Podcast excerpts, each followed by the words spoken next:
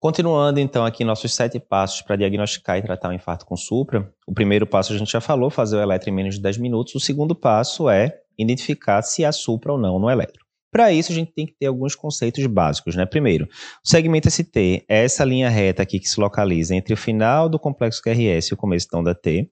E o ponto inicial do segmento ST é esse ponto J, né? Esse joelho que eu brinco entre o final do QRS e o começo do segmento ST.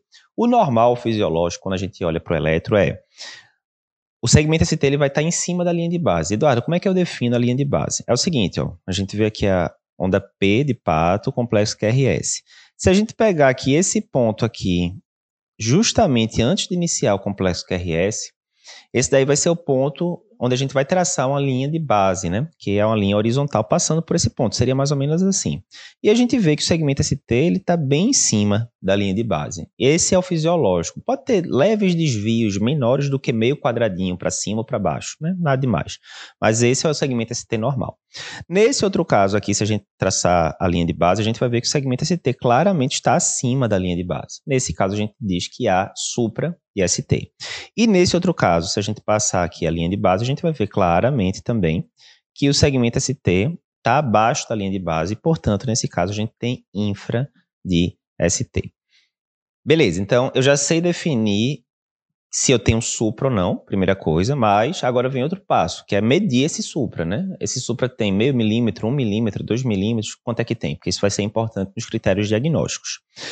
Para isso, então, vou ter três passos simples. O primeiro é traçar a linha de base, a gente já comentou. O segundo é identificar o ponto J, né, o joelho ali entre o final do QRS e o começo do segmento ST, e traçar uma linha imaginária passando por ele também. E o terceiro ponto é ver a distância entre uma linha e outra. Nesse caso, por exemplo, aqui tem seis quadradinhos, né, 6 milímetros. Então, a gente tem um supra DST de 6 milímetros nesse caso. É sempre simples achar o ponto J? Não já fizeram estudos em relação a isso. Então, nesse eletro aqui, onde é que seria o ponto J, né? E nesse caso, especificamente, seria aqui, é esse joelhozinho aqui. Mas várias pessoas erraram esse diagnóstico. Nesse outro exemplo, onde é que seria o ponto J? Aqui, ó, nesse joelho aqui, entre o QRS e o segmento ST. Muita gente disse que era aqui, outras pessoas disseram que era aqui. Então não é tão não é tão simples sempre não. E aqui, esse foi o que o pessoal mais errou. O ponto J aqui seria aqui, é, no joelho, mais uma vez, né? É quando muda a inclinação. Muita gente disse que era aqui, outros disseram que era aqui. Então é importante você identificar bem. O ponto J é aquela velha história de Sófocles, né? Procure e encontrará, porque o que você não estiver procurando vai continuar perdido, né? Em eletro, se você não tiver sabendo que você está atrás, vai passar batido certamente. Beleza. E aí vem o questionamento: por que que supra-DST é, por que, infarto com artéria fechada gera supra-DST? Então, sem entrar em grandes detalhes né, fisiopatológicos, a gente sabe que a gente tem aquele potencial de ação da membrana normal. E aí o que acontece? Quando a célula está em repouso, ela fica negativa dentro e positiva fora. E depois que ela se despolariza, acontece o contrário, ela fica positiva fora e negativa dentro. Isso quer dizer que se a gente for colocar aqui no final da despolarização, se a gente fosse ver o músculo cardíaco, né, tá aqui o ventrículo esquerdo, a gente teria o ambiente extracelular todo assim, negativo, uniformemente negativo. Beleza. E aí isso faria com que o segmento ST tivesse no lugar dele lá de boa. Na hora que a gente tem uma artéria fechada no infarto com supra, a gente vai ter uma região do miocárdio que está sofrendo, né? A gente botou aqui em roxo.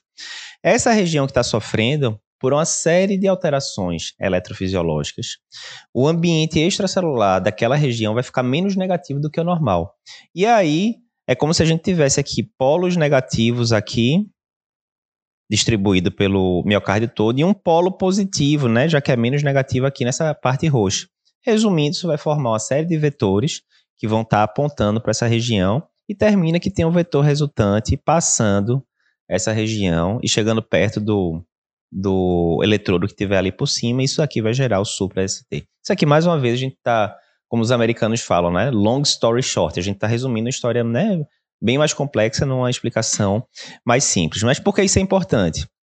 Na vigência de infarto, o paciente que tem supra-DST, isso indica que provavelmente a artéria está fechada e que está morrendo célula ali, né? Está tendo lesão miocárdica.